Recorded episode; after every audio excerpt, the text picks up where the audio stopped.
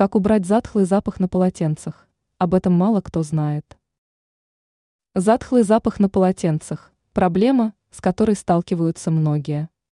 Не всегда ее можно решить с помощью стирки, поэтому лучше прибегнуть к одному действенному способу. Рассмотрим его более подробно. При отсутствии возможности постирать полотенце, в данный момент можно повесить его или разровнять на поверхности. Держать вещи с затхлым запахом в корзине или в стиральной машине не рекомендуется. Если вы готовы к решению проблемы, то заранее купите один секретный компонент – масло чайного дерева. Оно ликвидирует все бактерии и устранит неприятные запахи. Ваши действия. Итак, начнем. 1. Положите вещь в стиральную машину. 2. Добавьте туда 2-3 капли чайного дерева. 3. Протрите указанным маслом внутреннюю часть барабана. 4.